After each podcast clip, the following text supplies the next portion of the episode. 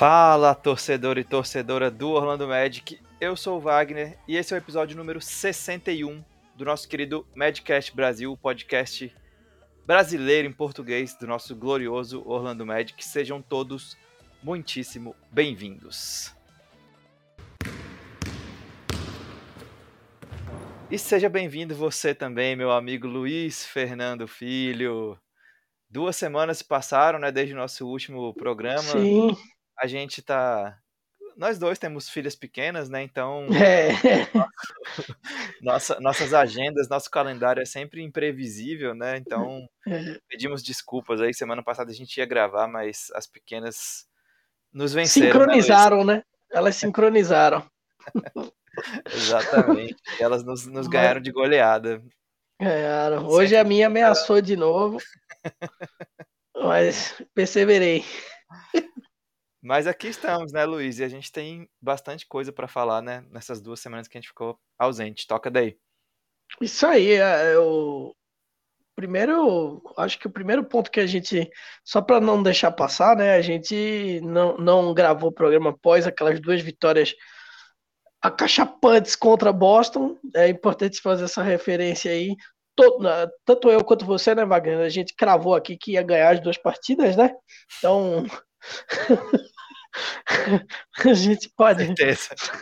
com certeza, mas vamos antes, antes, na verdade, antes de começar a falar, né, a pauta aqui que o Wagner sempre com maestria fez, fazer um leve merchan aqui, né? Ainda tem um, ainda tem duas canecas do Madcast, então vamos raspar esse estoque aí e quem ainda tiver querendo uma, uma caneca do Madcast para dar essa força aí pra gente, manda um salve aí no Twitter.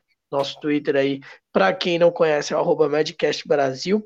E se você está conhecendo agora aí o nosso canal aqui no YouTube, segue aqui, né? Se inscreve aqui no canal, curte esse vídeo, ativa o sininho, manda para seu amigo, para sua amiga aí que curte NBA, curte Orlando Magic, que tem muito assunto aqui. A gente, como o Wagner falou, é um, é um programa, né? Um podcast exclusivo do Orlando Magic. Então, é, é feito de é, torcedores para torcedores, né? Então, acho que dá para resumir bem o Madcast nessa linha aí. Mas vamos começar a resenha aí, né, Wagner? Hoje eu fiquei. Hoje eu pedi ao Wagner para ficar responsável pela apresentação aí, para dar uma mesclada aí também. E acho que é importante a gente começar falando sobre os altos e baixos do Magic nessa temporada, né? Perdeu nove seguidas, aí depois ganhou oito de nove, sendo seis vitórias seguidas, e agora emendou uma derrota de uma sequência de três derrotas aí para Lakers, Pistons e o, o Wizards, né? Então vai ter, se você tá vendo esse programa no dia 3, tem jogo no dia 4, né? E no caso quem esteja vendo no dia 4 hoje, tem um jogo contra o Oklahoma City Thunder que a gente espera ver é, que o Magic quebre aí essa sequência.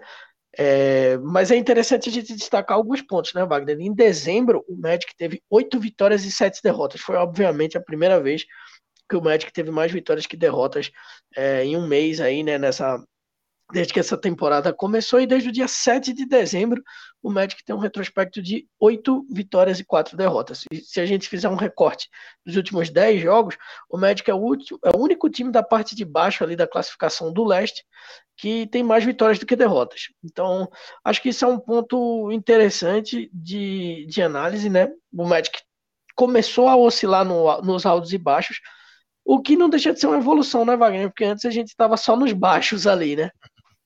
Não tinha oscilação, né, Luiz? É, exatamente. Era constante, bem constante o Magic. Eram baixos e baixos. É, acho que você tocou nesse, nesse ponto aí que a gente destacou. E eu acrescentaria mais uma coisa, né? Acho que é uma, uma evolução da, da temporada passada para essa. O Magic chegou a 13 vitórias, agora a gente está no começo de janeiro, o Magic já tem 13 vitórias. Ano, na temporada passada, essa 13 terceira vitória só veio em 14 de fevereiro, quando o Magic já tinha 46 derrotas. Então, a gente está bem à frente aí nesse, nessa linha do tempo, né, na comparação com a temporada passada. E eu acho que, querendo ou não, a- a- ainda mais com o tanto de desfalque que o Magic tem, né, de novo nessa temporada, é, a gente ainda não, tem, não teve o time completo nessa temporada, então chegar nessa, nessa, nessas 13 vitórias já no, no comecinho de janeiro, em dezembro, na verdade, né, chegou em dezembro, E é uma evolução, querendo ou não, é uma evolução. Eu acho que é importante o time conseguir. E foi muito graças a essa sequência aí de, de oito vitórias em nove jogos, que poderiam ser nove vitórias se não fosse aquela maldita falta né, do, do banqueiro no DeJounte Murray. É, pois é, assim, tem que destacar, né, Wagner, que, que o, o, quando o Magic selecionou o banqueiro, quando o Magic selecionou o Franz, era numa busca de virada aí da, da franquia, e a gente viu uma temporada muito ruim, né, a temporada passada, mas aí é importante a gente destacar que há uma evolução em andamento, né, que evolução a gente vai ver aí são cenas é, dos próximos capítulos, mas eu acho que o caminho do Magic está bem traçado, já é bem nítido que, que o Magic ele tem um, um, um alfa, né? Acho que nessa temporada a gente falou disso lá atrás, né, aqui no Madcast, né, Wagner? Sobre o banqueiro tomar de assalto ali o posto de ser o, o pelo menos o líder em pontos ali do time, o cara que vai carregar o piano realmente nessa parte ofensiva, e ele já é isso, né, no time. E o Franz ali é, em, em, como o beta ali, vamos dizer assim, né? Aquele cara que vai ser o, o, Robin do Batman ali, mas que vai ajudar muito. Então, acho que é uma evolução interessante. É, na pauta a gente fala de altos e baixos, e é realmente altos e baixos, mas eu acho que, na verdade, o Magic começou a dar sinais de ser o Orlando Magic que a gente pensou no começo da temporada, né? Que é um time que briga pelo play. Então, acho que esses altos e baixos aí nada mais é do que o reflexo do que já se projetava que fosse a temporada aí é, do Orlando Magic, pelo menos aqui pra gente, do Magicast, que a gente falava bastante sobre isso, né?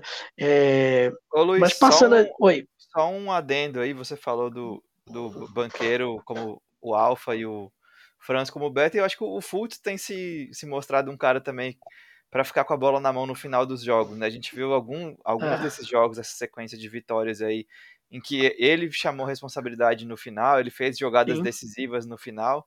Então acho que é um cara também que, que pode cumprir esse papel. E você, você falou de play-in e, e, dá até uma dor, né? Porque se o Magic tivesse vencido esses, esses as últimas três derrotas, né? Depois daquela sequência de oito vitórias em nove jogos, o Magic emendou, emendou três derrotas aí contra o Lakers, contra o Detroit e contra o Washington, sendo dois jogos em casa. Então, se o Magic tivesse vencido pelo menos dois desses jogos, estaria ali praticamente empatado com o, com o Washington é, na briga pelo play-in. Então, assim, tem muita temporada pela frente ainda. Tem. O Magic está com quatro vitórias a menos que o Washington, que hoje é o décimo colocado, o último do play-in. Então, acho que ainda dá, né, Luiz? Porque ainda dá. A gente, a gente já cansou de falar aqui, os desfalques são é, é, um negócio absurdo, assim. De novo, postaram aquele, eu vi no Twitter aquele gráfico de qual time que teve mais destaque. Se o Magic tá tão na frente, assim, que quase não aparece no gráfico. Eles tiveram que esticar o gráfico muito para encaixar o Magic ali. Então, é, essa semana a gente ouviu também que o, o, o, Suggs e o Isaac treinaram normalmente, né? Hoje e ontem. Os dois treinaram é. normalmente, então de repente a gente pode ter dois reforços aí principalmente o Suggs, o Isaac, que a gente vai falar sobre ele daqui a pouco. Mas eu acho que as coisas estão melhorando, estão melhorando, estão evoluindo. É, o, o Washington tá com 17 vitórias, o Atlanta tá com 17 vitórias também. E Atlanta tá num, nesse recorte aí, Atlanta tá bem capengando, né? Venceu três dos últimos 10, dos últimos 10 jogos aí, né? Então, diferente do Washington, que venceu seis, né? Assim como o Magic. Então, assim, tem muita chance ainda de play-in. Eu acho que o Magic completo, principalmente, é um time para sonhar com play-in, sim. E vamos ver.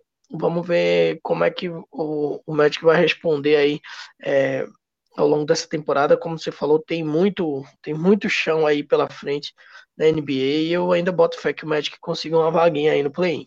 Mandar um salve aí pro é, Pobre, é, tamo junto aí, pobre. Também tô na roça aqui. tamo junto, pobre. e, e, o Gustavo Ribas aí falando Paulo e Franz e Gol Play É isso aí. Esse é o espírito aqui do Madcast. A gente, tô... a gente não joga toalha, não, velho. Não. Nem nas jamais. vacas magras a gente jogava toalha. Agora, o, o, só para não passar batido, se o Franz é o Robin, o banqueiro é o Batman, a gente pode chamar o Futs de comissário Gordon ou tem um outro nome que você quer dar pra, pra ele. Acho que a gente pode chamar ele de Coringa. É, é pode ser. Pode ser. É. É, tem mais carisma ali, é mais importante. É, é. é pode ser. É, Porque Vou aceitar. Se começar a entrar naqueles personagens terciários aí já é demais, né? Nightwing, É, essas não. coisas aí. Aí É, faz aí- jus ao, ao nosso querido Futs. É verdade. Mas falando em Coringar, né? Falando, falando em Coringa, vamos falar desse momento apoteótico que foi essa briga é, em Detroit, né? E passar um pouco sobre a falta do Mo Wagner, as punições, né? Oito jogadores do Magic foram suspensos por um jogo e o Mo pegou dois jogos. Então, o resultado disso foi é, enfrentar. Enfim, né? A gente enfrentou o Washington sem pivô, só com armador. É, punição foi pro Cole Anthony, R.J. Hampton, Gary Harris, Kevin Harris. O Admiral folclórico, o Admiral Schofield, já é uma pessoa muito querida aqui no Magicast. O Franz Almirante. Wagner, o Almirante. Franz Wagner, Mobamba também, figura folclórica. Inclusive, a gente tem que chamar o Estabolito, né, Wagner, pra falar um pouco aqui. Faz tempo que ele não aparece aqui. Falando em Mobamba, né? Ele que é um entusiasta aí do Mobamba. E o Endel também, né? Esses foram. Esses foram os que sofreram punição. O que você achou desse momento, anos 90 ali, do basquete em Wagner? Cara, eu achei o seguinte, a- primeiro, a falta do Mo Wagner, eu achei, é, foi desnecessária, eu achei desnecessária. É, ta- talvez se não tiv- se o Kylian Reis não tivesse revidado, acho que seria- poderia até ser uma falta flagrante 1 no Mo Wagner, e ele nem teria sido excluído do jogo.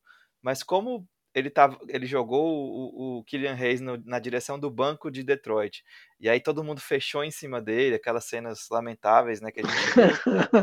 É, aí eu acho que a, arbitragem acabou optando por esfriar os ânimos, expulsando os dois de quadra, né? E expulsou o Hamidou Diallo também, que empurrou o Mo Wagner pelas costas. Então, primeiro ponto, eu achei desnecessária a falta do, do Mo Wagner, claramente frustrado porque o Magic estava perdendo, estava sendo dominado por Detroit no jogo inteiro, então, é, para mim foi claramente uma falta ali de, de frustração, né, do, do Mo Wagner. E depois o Kylian Reis não tem defesa, né? Ele atacou o, Mo Wagner pelas costas, na nuca, né? Perigo, um movimento perigoso ali. Meteu o antebraço na nuca do, do Mo Wagner. É, muita gente ficou discutindo se o Mo Wagner desmaiou ou não. Pra mim, não desmaiou coisa nenhuma. Acho que ele fez uma, uma encenação. Uma cena, pô. Desmaiou. Pois é. E aí, e aí o, que, me- o que me chamou a atenção foi que a, a punição dos oito jogadores por, por, por eles terem saído do banco em direção à, à treta, né?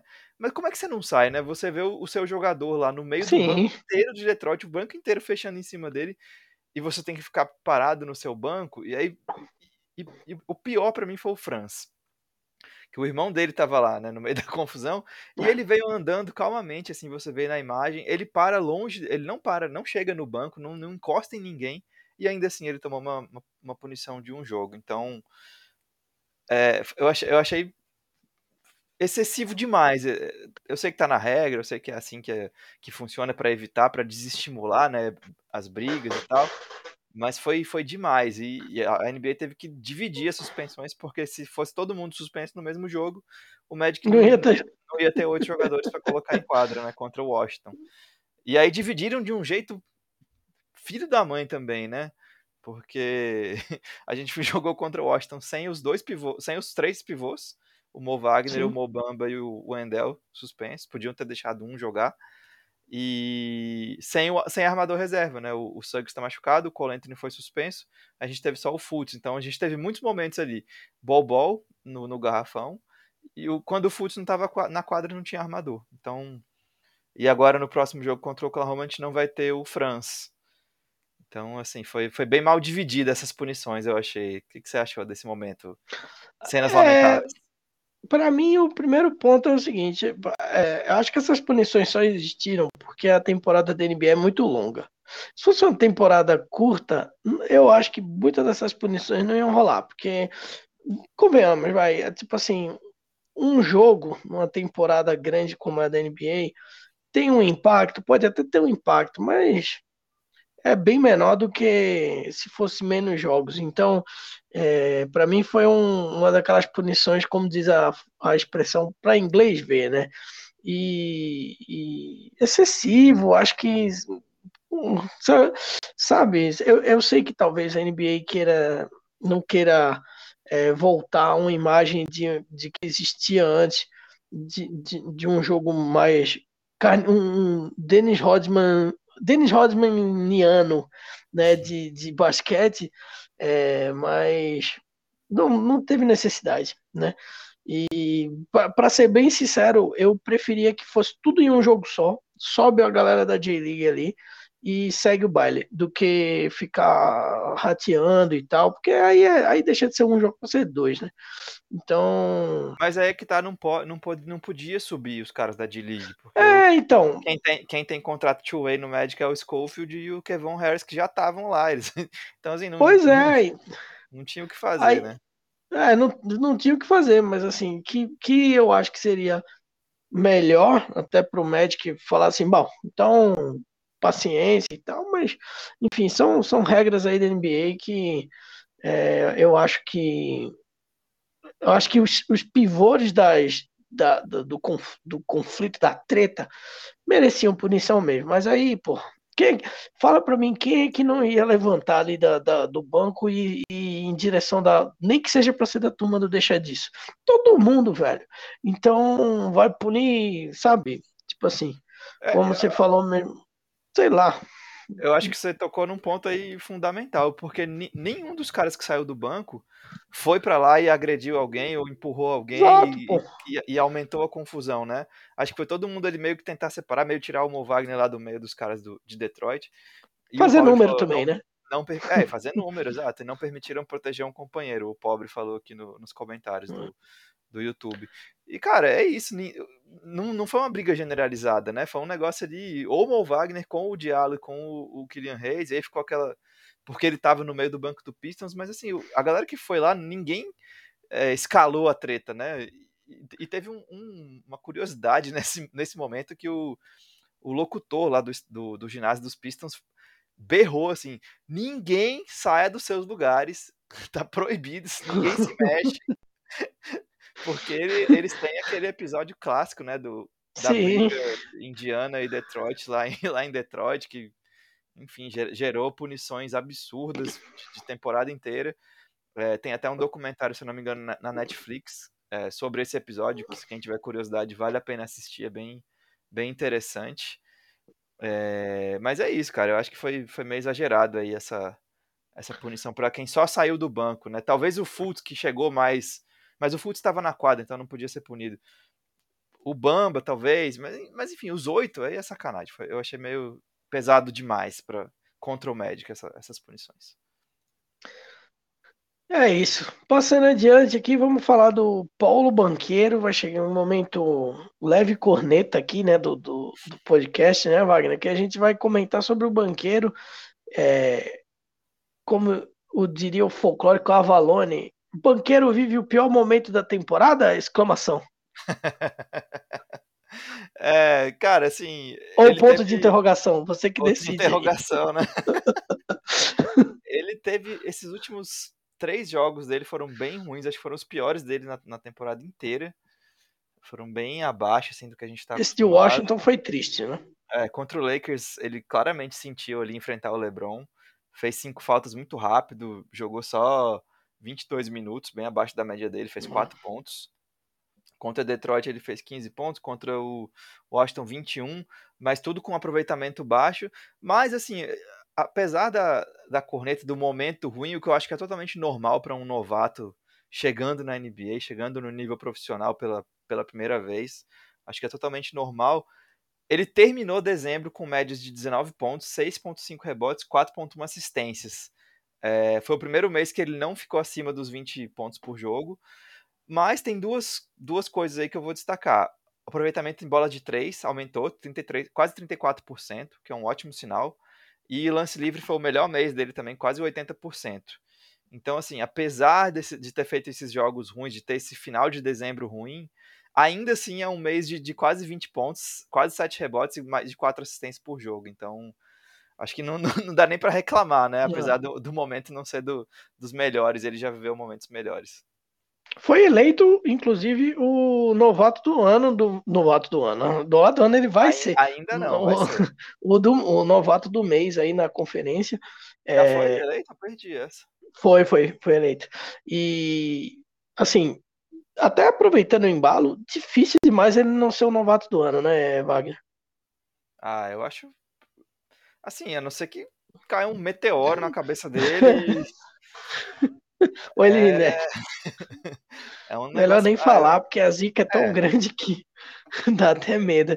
Eu acho, acho bem difícil, até porque os, os concorrentes, né, o, o maior concorrente dele hoje é o Benedict Maturin, Maturin do Pacers, é, que é um cara que sai do banco, que joga menos minutos, é, que tá Hum. tendo um impacto muito bom, tá jogando muito bem, mas eu acho assim, que tá em outra prateleira, assim, pode, pode até ser uma opinião clubista que não, não vou negar, mas, cara, pra mim não tem, agora, se o prêmio, se, se até para terminar, se hoje não tem nem o que pensar, é o banqueiro novato do ano sem, a, sem sombra de dúvidas. Eu acho que, para além do fato dele ser o principal pontuador do time, é um cara que dá sinais de que ele vai ser um jogador de alto nível aí na NBA.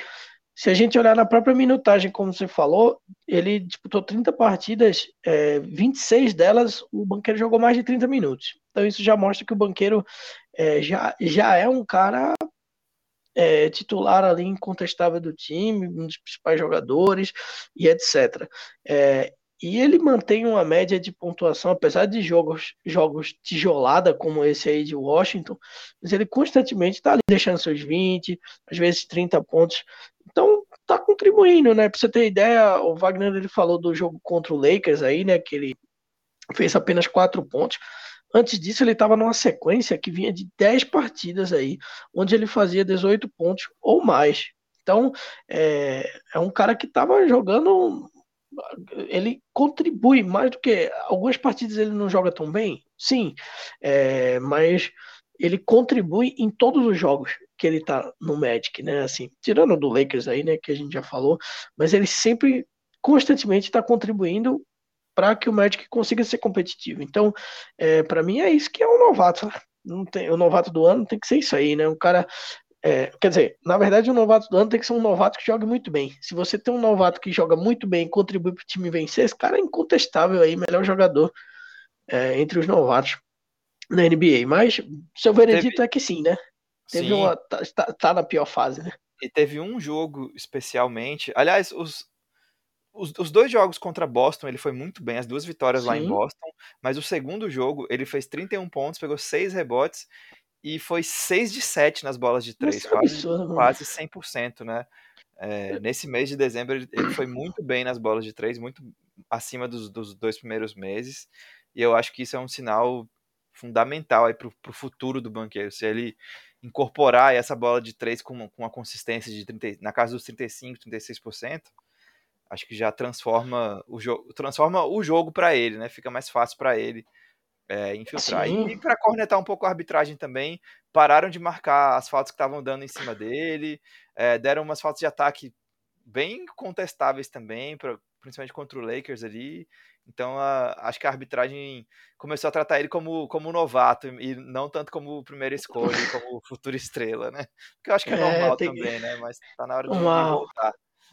Mas tem que cuidar, tem que cuidar das estrelas aí. O futuro tem uma foto, eu até salvei essa foto no meu celular, porque é, que é o LeBron e o banqueiro se abraçando, que eu fiquei emocionado ali. Eu falei, ah, passada de bastão aí.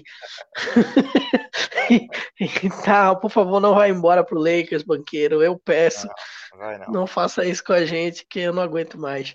Médico aprendeu, Mas né? será, velho? Será? Não vai deixar sair, não.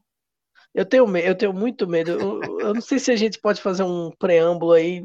Tá com 25 minutos de programa.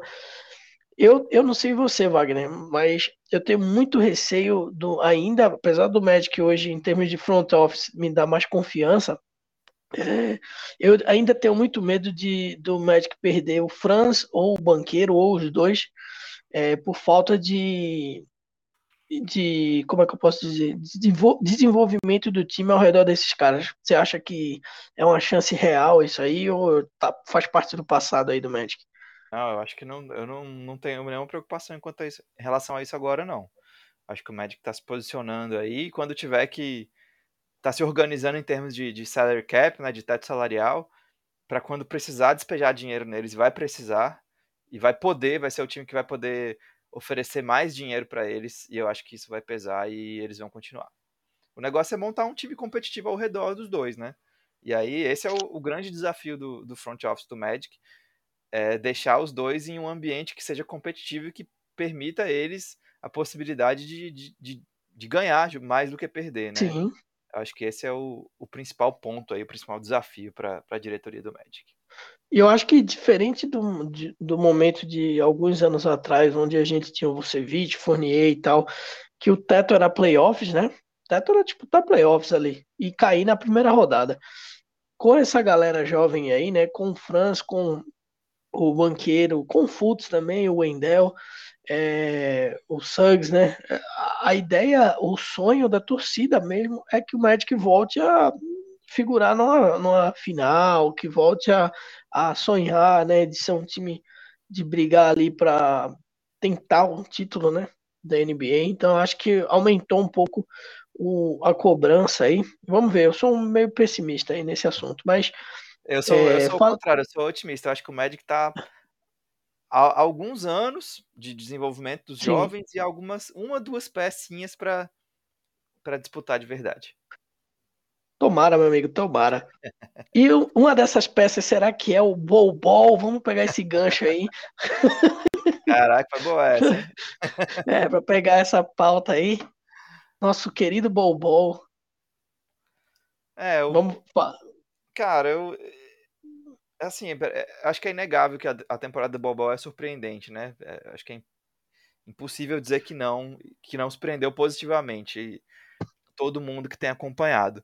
Mas o que eu sugeri da gente falar aqui na pauta é a, a questão defensiva do, do Bol Então, cara, a gente vê, eu vejo muito ele ser batido com uma facilidade absurda, assim em vários jogos, de, de várias maneiras diferentes. Os, os, outros times exploram o mismatch, eles caçam o mismatch com o Bobol o tempo todo, seja embaixo da cesta, seja no perímetro, e, e ele simplesmente não consegue, ele é batido no um contra um com, uma, com muita facilidade. É, eu, uma coisa que eu reparei, várias vezes ele fica de lado, ele fica com a lateral do corpo virada pro, pro, pro, pro, cara que ele tá marcando, e isso é... Não existe isso, né? Você não vê nenhum marcador é, de elite, um bom marcador na NBA, ficando nessa, nessa situação. Eu acho que ele tem, ele tem tomado bola de três demais também. Acho que ele confia muito no, na envergadura dele e tá dando muito espaço para os arremessadores. Contra o Lakers, o Patrick Beverly meteu várias bolas no, no primeiro quarto ali, algumas em cima do Bol Então eu acho que para o Bol realmente se tornar uma, uma peça para o futuro do médico, eu acho que a questão defensiva é, é, fundamental que ele melhore. Mas, ao mesmo tempo, eu acho que na situação atual do Magic, ele está tendo um papel maior do que o que ele vai ter, ele pode ter eventualmente. Né? Então, acho que é um cara que pode sair do banco, dar um, um, um empurrão ofensivo ali, fazer aquelas jogadas esquisitas que ele faz, que, que a gente vê com frequência, né? Então, assim, eu acho que ele pode ajudar. Mas a defesa é uma, uma questão que me preocupa bastante com em relação ao Bobol. É, hoje ele contribui no lado ofensivo, né? Só. É, ele, dá, ele, então... ele, ele é um protetor. Pega os seus rebotes ali. Ele pega rebote, ele é um protetor de aro decente quando ele tá na ajuda, quando ele tá fora da bola, né? Fora do, do um contra um na bola, ele é um marcador eficiente.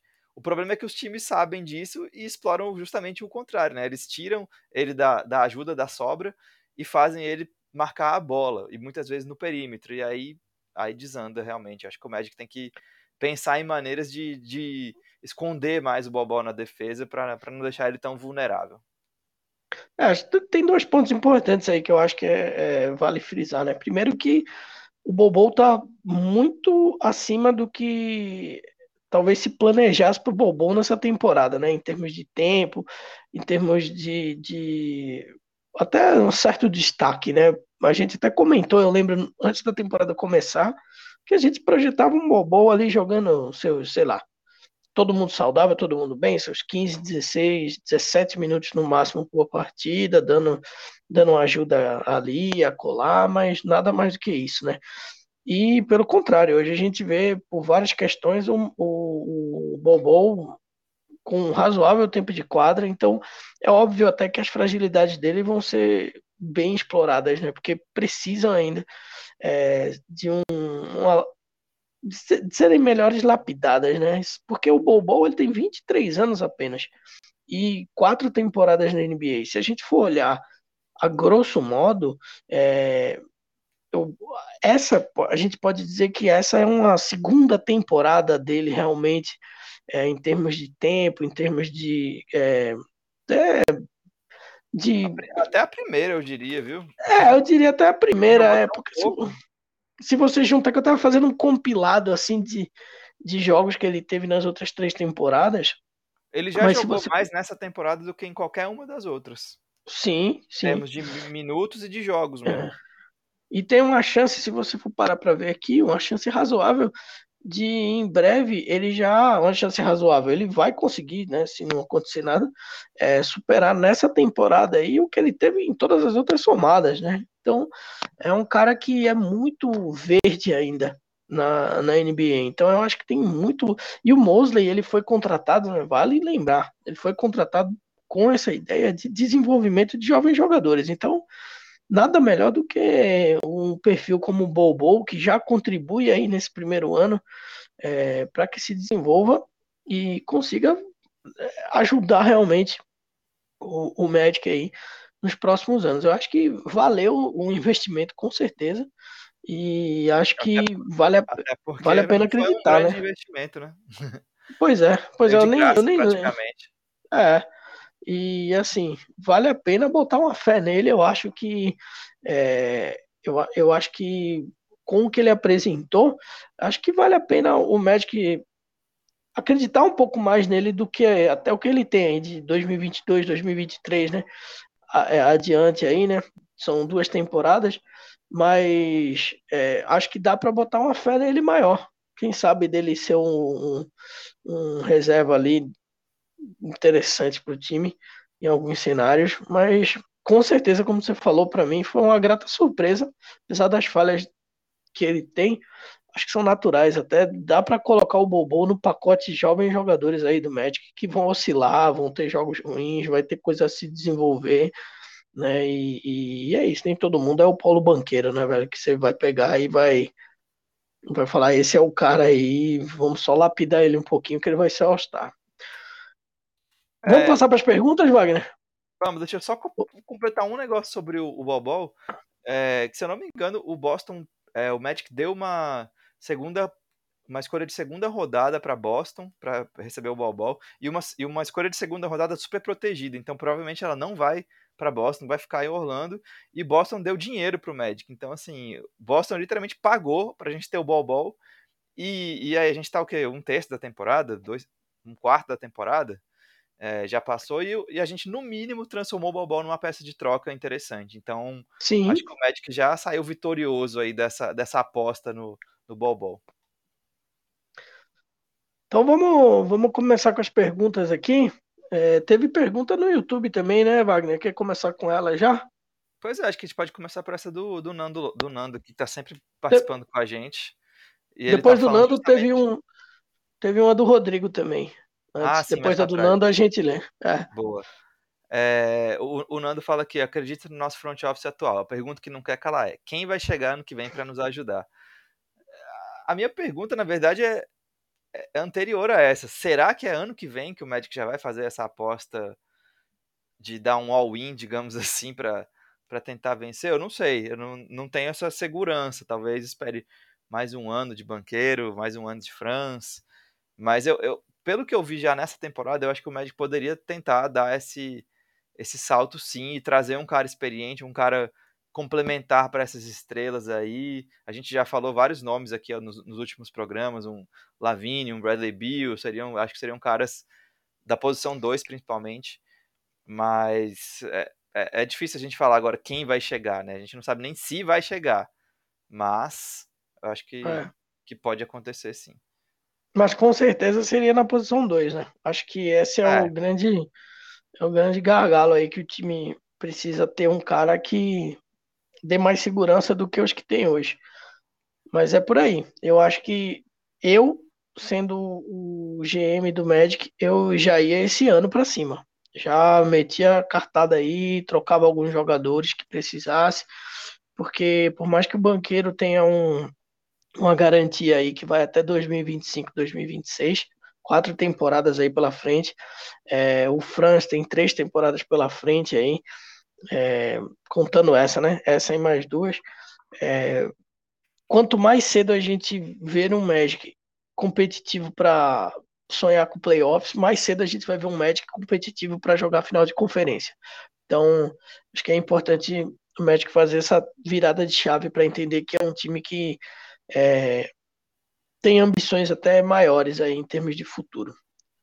É, e o Magic está numa situação salarial interessante também para fazer essa, essa movimentação, né? De trazer um cara mais pesado aí para mudar o time de patamar. Eu acho que tá, tá favorecendo. Na, na temporada 24-25, isso vai ser ainda mais forte, né? O Magic vai ter mais é, espaço aí para trazer uma, uma, uma potencial estrela.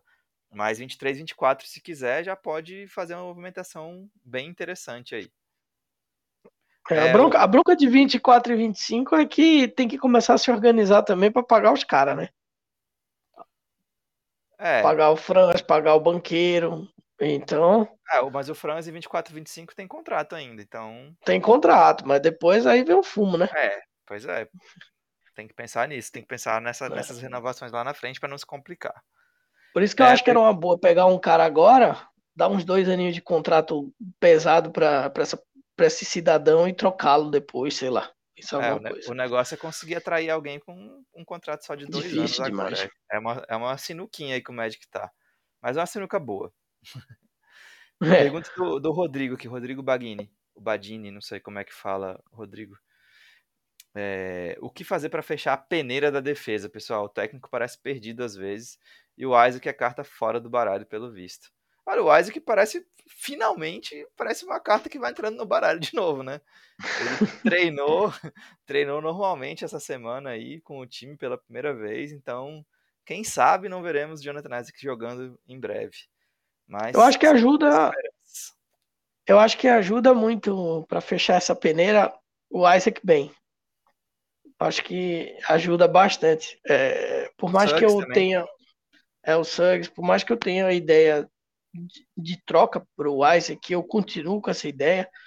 É, sempre falei por aqui que eu acho que é importante o Isaac ter tempo de quadra para o Magic conseguir tirar algo muito bom dessa desse cara aí, né, numa troca.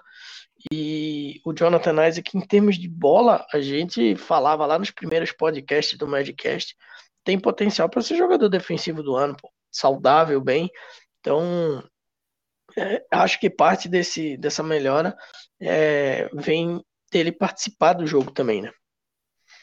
Ah, com certeza. O, o Isaac tem potencial para transformar essa defesa, né? Se ele voltar minimamente perto do que ele já mostrou nesse no pouco tempo que ele jogou. Mas o, o Magic tem outras peças. O Suggs também é um grande defensor. Mas eu acho que principalmente é, é, é um, é o tempo também, né? Esses caras jogarem juntos, se conhecerem melhor é, saberem o que, que cada um gosta mais, prefere é, jogando defensivamente, onde consegue, onde se movimenta melhor, como cobre melhor, é, mais comunicação para fazer as trocas, para fazer as coberturas. Acho que tudo isso vem com, com o tempo também. Mas realmente a defesa tem, tem sido muito ruim, principalmente a transição defensiva. Eu já cansei de ver nessa temporada o Magic faz uma cesta e 3, 4 segundos depois, o outro time tá como se estivesse num contra-ataque, 3 contra 1, contra a defesa do Magic. Isso aí é, é básico do básico no basquete, né? Você não, não pode fazer uma cesta e em 3 segundos tomar uma é, com inferioridade numérica do outro lado.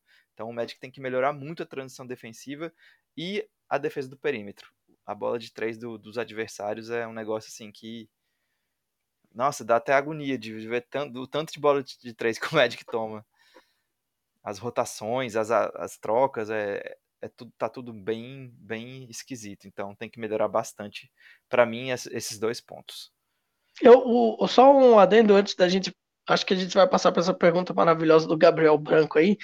É, é, eu até vi um, uma conversa sobre o Mosley e é, como que ele. Qual o impacto dele nessa, principalmente nessa sequência de vitórias que o Magic teve. Acho que, como falei antes, acho que o Mosley ele evolui, assim como o time, né? Jovens jogadores e um jovem treinador evoluindo.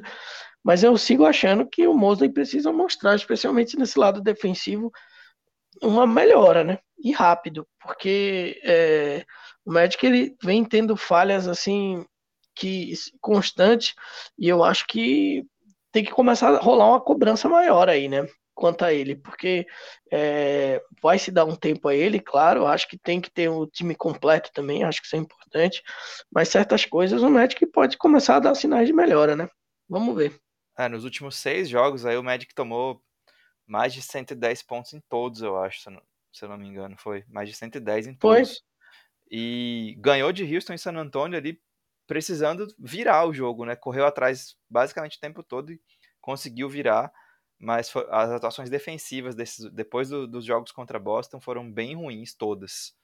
É, e se a gente fizer um recorte maior, né, Wagner? Aí, é, se a gente for pegar desde 7 de dezembro, até é, agora foram, foram muitas partidas onde o Magic sofreu é, 120, 110 e beleza que ganhou, mas mesmo assim defensivamente sofreu é, bastante aí em termos de pontos em algumas partidas, mas é, faz parte da evolução também, eu acho, né?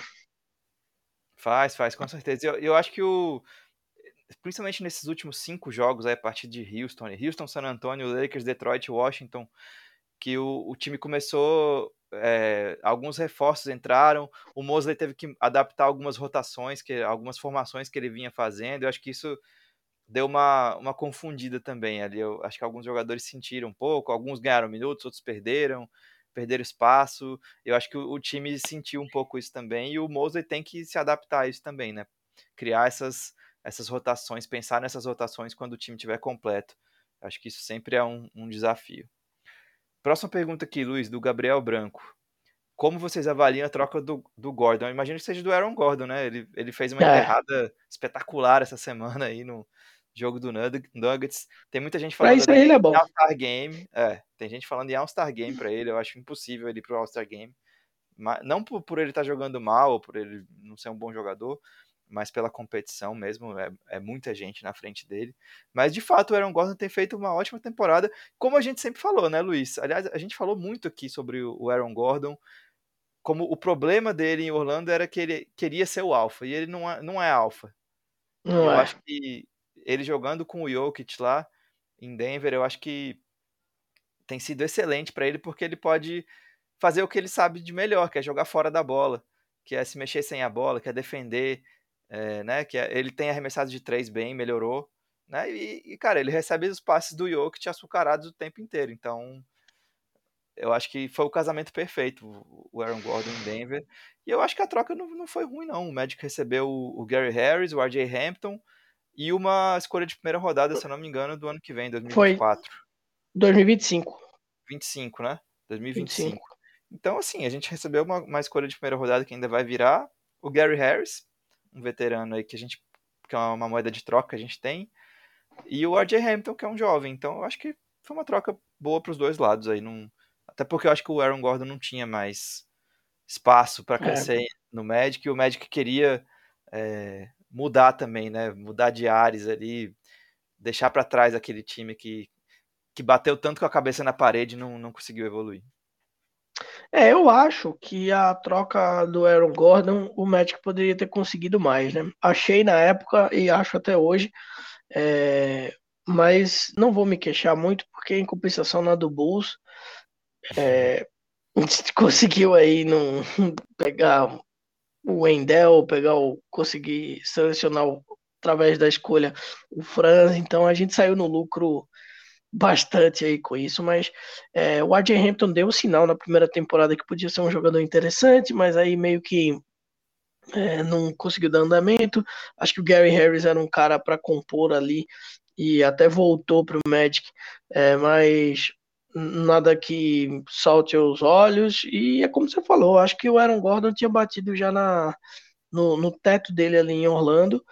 É um jogador muito talentoso. Eu sempre achei que o Aaron Gordon em outro lugar poderia é, desempenhar um papel melhor, porque em, Orlando, quer queira que não, sempre ficou aquela sombra ali de que ele é, tinha que ser o cara que ia carregar o time, e isso nunca aconteceu, né? Em momento nenhum isso aconteceu, pelo contrário, em algum momento ele chegou a ser terceiro, quarto principal jogador ali do time, então foi afundando, afundando, afundando, e seria importante para ele sair para tentar dar uma revigorada aí na carreira dele na NBA, e acho que foi bom para todo mundo nesse contexto, né? É, mas não, ainda não, não vou bater que eu gostei dessa troca, não. Só se na, em 2025 a gente pegar um cara não sei se o filho do Lebron, é, não sei quando é. Aí eu vou falar, beleza. para mim foi ótimo. Boa. Agora sim, vamos, entrar nas perguntas né, que a galera mandou. Vamos lá, vamos lá. O Cristiano ele fez uma série de perguntas aqui, a gente deu uma filtrada. É, começar falando sobre o Isaac, né? Ele fez uma, aquela famosa 2 em 1 um da coletiva ali, né? Que o cara fala. O repórter chega e solta essa. E ele falou assim: todo mundo com razão, né? Saco cheio de esperar o Isaac e quase ninguém reclamaria de uma troca. Que desempenho ele teria que ter para reconquistar a confiança de vocês e continuar no futuro da franquia pós-reconstrução? Se ele chegar brigando por jogador defensivo do ano, vocês ainda querem a troca? E aí ele já embala falando sobre troca, né? Tentariam trocar o Isaac agora, quando ele é uma incógnita, incógnita para todo mundo, e provavelmente a gente não consiga muita coisa além de cap space, ou esperaria ele voltar para trocar? É, em primeiro lugar, eu não, eu não tentaria trocar o Isaac agora. A gente está esperando desde 2020, né? Vai trocar agora que ele está é. finalmente voltando a treinar? Não. Vamos ver o que, que ele vai entregar. Vai que ele volta a jogar num nível é, bom, principalmente defensivamente. E aí a, a pergunta, o que, que ele teria que jogar para reconquistar a confiança?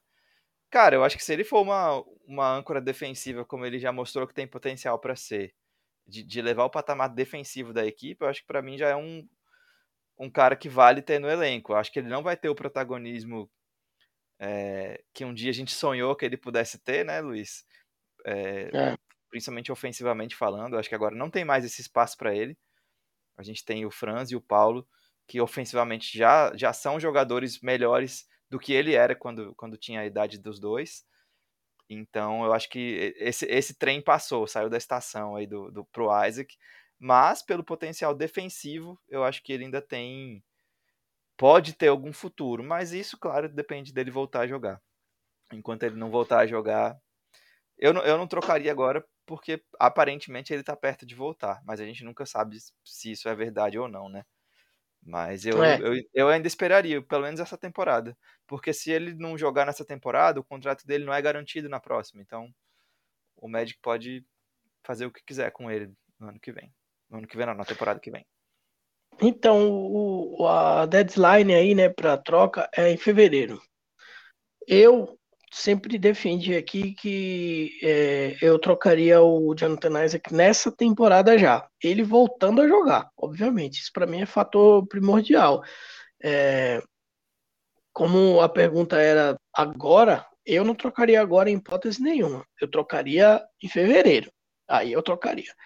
É, acho que para ele reconquistar a confiança da gente e continuar na, no futuro da franquia, pelo menos para reconquistar a minha confiança. É, primeiro, ele precisaria não se contundir, acho que seria importante, mas a temporada inteira, pelo menos. Nunca mais, pelo resto da vida. É, para pelo menos eu falar, vamos ver, né, o que, que vai rolar.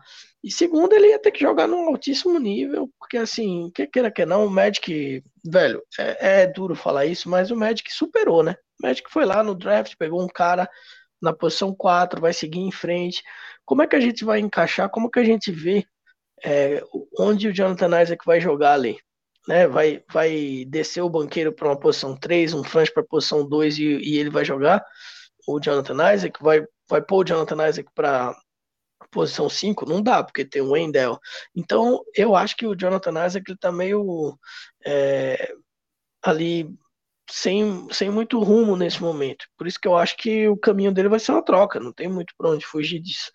Né? E se ele jogar no nível de jogador defensivo do ano, aí é que eu vou ficar feliz. Aí o Magic vai pegar a escolha, vai pegar o jogador, vai pegar gente que de fato possa contribuir é, para o Magic virar um time de playoff, né? Porque, velho, não adianta. O, o Magic é banqueiro e França e mais três caras para completar o time ali e fazer um time competitivo. Não adianta pensar. O, terceiro ali é o Wendell, né? Então, todos bem, todos saudáveis, é isso aí. E aí vai ter outros dois caras para completar esse time em alto nível. Não adianta pensar em, ah, vamos pôr o Jonathan Isaac, porque é, o Magic está seguindo, seguiu em frente, né? E infelizmente o Isaac não é mais figura é, central aí para um, para a evolução aí, né, para o futuro do Magic, na minha opinião, né? Apesar de ele ter o, o maior salário do time hoje, né, 17 milhões e 400 mil.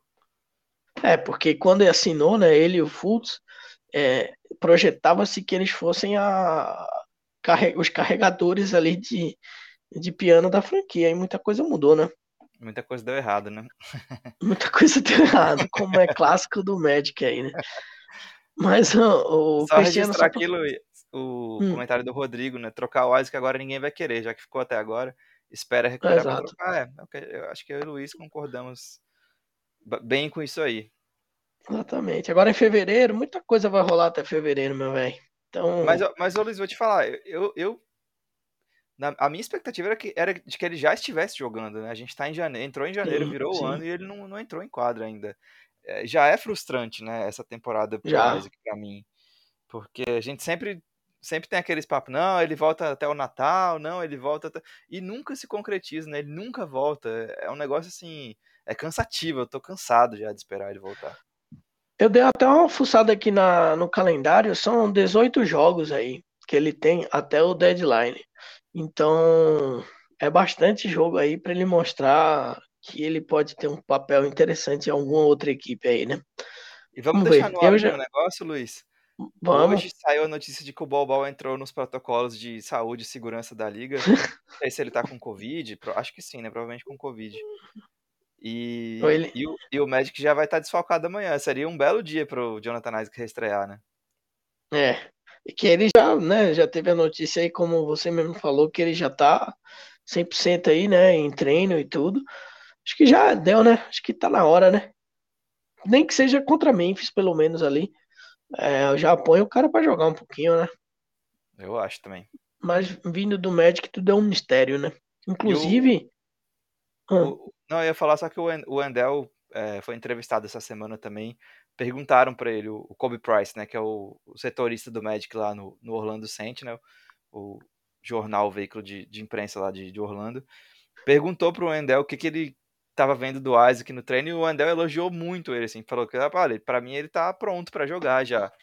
Então, assim, mais, mais uma, uma pimentinha aí nesse, nesse assunto, né? Pois é. E Falando nisso, né, falando em desempenho de time, tudo isso, o Cristiano ele tinha mandado mais uma pergunta para gente é, sobre projeção de vitórias. Né? Na off-season se projetou 36 vitórias para o Magic. Tendo passado um terço do campeonato, qual a projeção de vocês agora? Ah, eu acho que essas 36 dá para chegar, eu acho que dá para chegar mais longe até. Se o, se o, o time realmente conseguir ficar um pouco mais saudável, eu não digo 100% saudável, porque eu acho que isso não, não vai acontecer. É. Mas é. se o time ficar um pouco mais saudável e com mais jogadores à disposição, acho que pode chegar assim nessas 36, de repente 40 vitórias. Por que não, né? É, eu tô nessa aí. Acho que 36, 38 dá para chegar tranquilamente aí. Com o desempenho do time, acho que sim. E o Black Bruxo, obrigado aí primeiro, né, pro Cristiano tá sempre presente aí, tá no grupo de WhatsApp aí que a gente resenha sobre o Magic. É, um abraço, Cristiano. E o Black Bruxo um também, que tá sempre... também. Pro grupo, galera do grupo aí, dá sempre uma força aqui para nós, né? E o, o, outro que tá sempre aqui também é o Black Bruxo, né? O Black Bruxo Tô sempre na resenha aqui do Madcast e ele falou que ele não tem pergunta, Wagner. Ele só queria afirmar que o playoff já é uma realidade, não é nem play-in, viu? É fanfarrão, né? É. Um Animou, abraço, será? querido. Eu acho que ele mandou esse comentário quando o Magic tinha ganhado as seis vitórias seguidas.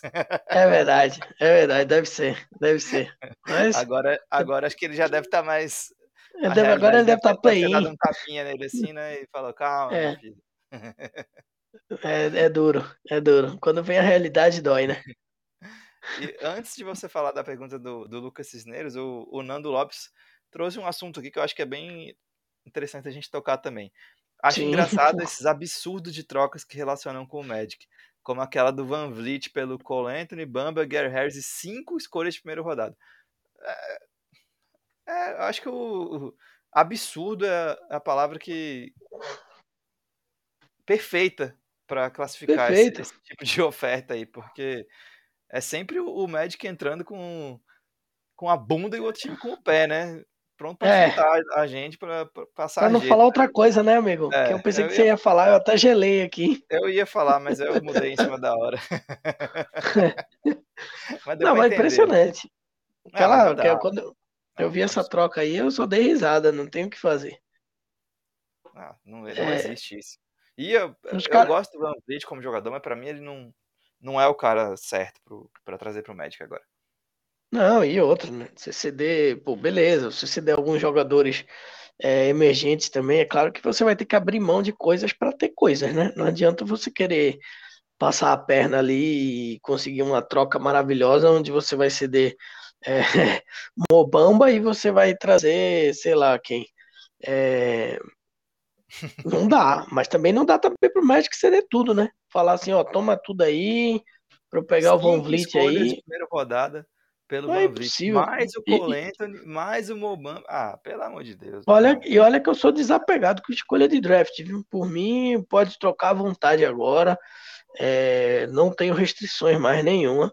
Já, já temos os nossos caras aí para o futuro. Agora é montar, focar em montar um time ao redor desses caras. Mas também aí também eu não vou perder a mão, né, meu velho?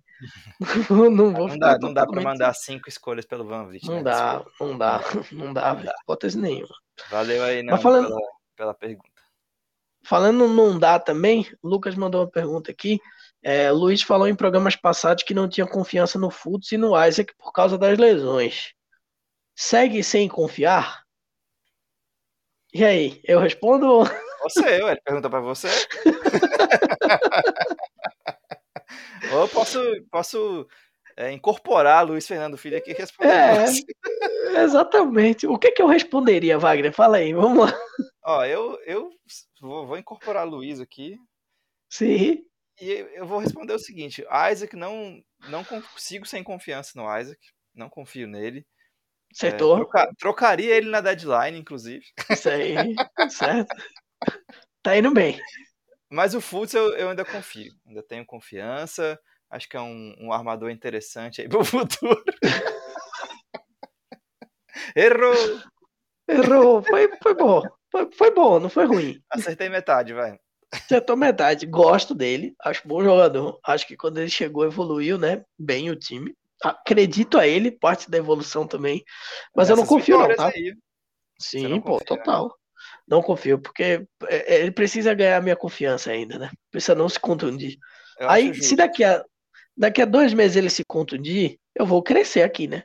Eu vou vir aqui e vou falar, e aí, rapaziada? Vocês estavam aí tudo animado, e aí? Batendo na madeira aqui, não fala aí. Não, fala batendo na madeira, desse. total. Não, Não, total, porque, pô, desse. E a gente sempre abraçou ele aqui, né? Essa é a verdade no Madcast. Sempre foi um cara que a gente gostou e torce, na verdade, que ele consiga estabilizar um pouco a carreira dele, porque é um baita jogador talentoso, né, velho? Que o Magic teve um achado aí, né? Conseguiu pegar ele ali e sonhar ali de que ele pode evoluir, né? Acho que ele tá no time ideal pra isso. Vamos Demorou, ver se né, ele consegue. conseguir engrenar alguns jogos, mas parece que agora Pois vai. Eu é. acho que dá pra, dá pra se animar já, Luiz. Eu acho que ele tá com uma, uma sequência interessante. Ele fez o Mas trocaria também, tá? Luiz não pode ser o GM do Magic, por favor. É, trocaria também, facilmente. Facilmente não. Facilmente o Isaac. Opa, eu vou. consegui voltar aqui. a internet caiu aqui em casa e como eu estou fazendo a transmissão, é, deu problema aqui na, no negócio todo, mas como o, o Luiz já foi, já perdemos o Luiz. Só para fechar, eu queria, só para complementar o que eu ia falar aqui, que o, o Paulo Banqueiro participou do podcast do JJ Redick essa semana, semana passada. É... E eles falaram muito sobre Duke, não falaram tanto sobre o, o Magic em si, falaram um pouco sobre o Magic. É... O Banqueiro elogiou o Franz, falou bem do Ball e tal. Mas teve uma coisa que o JJ Redick falou sobre o Markel Fultz que eu achei bem legal. É, que o, o JJ foi, foi companheiro de time do, do Markel Fultz no começo da, da carreira dele, né? O, o quando o Fultz foi draftado pelo Philadelphia, o JJ Redick estava lá. Então eles tiveram contato ali. E o JJ falou que falou de como o Fultz se movimenta de um jeito estranho e é imprevisível dentro de quadra.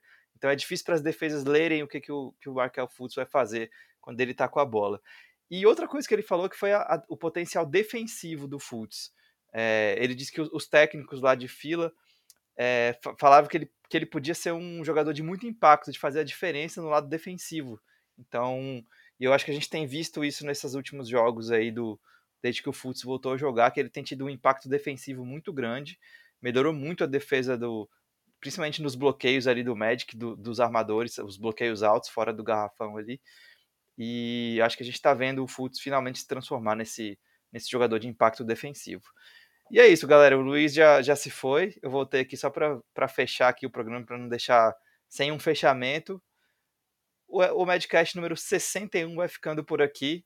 Um abraço aí para todo mundo que participou, para o Pobre, para o Rodrigo, é, para o Nando, enfim, todo mundo que, que veio aqui, conversou, trocou ideia com a gente. Pô, é muito legal ter vocês aqui ao vivo com a gente. E quem não, não pôde ouvir, nosso YouTube tá, fica disponível e no Spotify a gente sempre publica o podcast por lá também. Então é isso, galera. Até a próxima. Um abraço. Go Magic!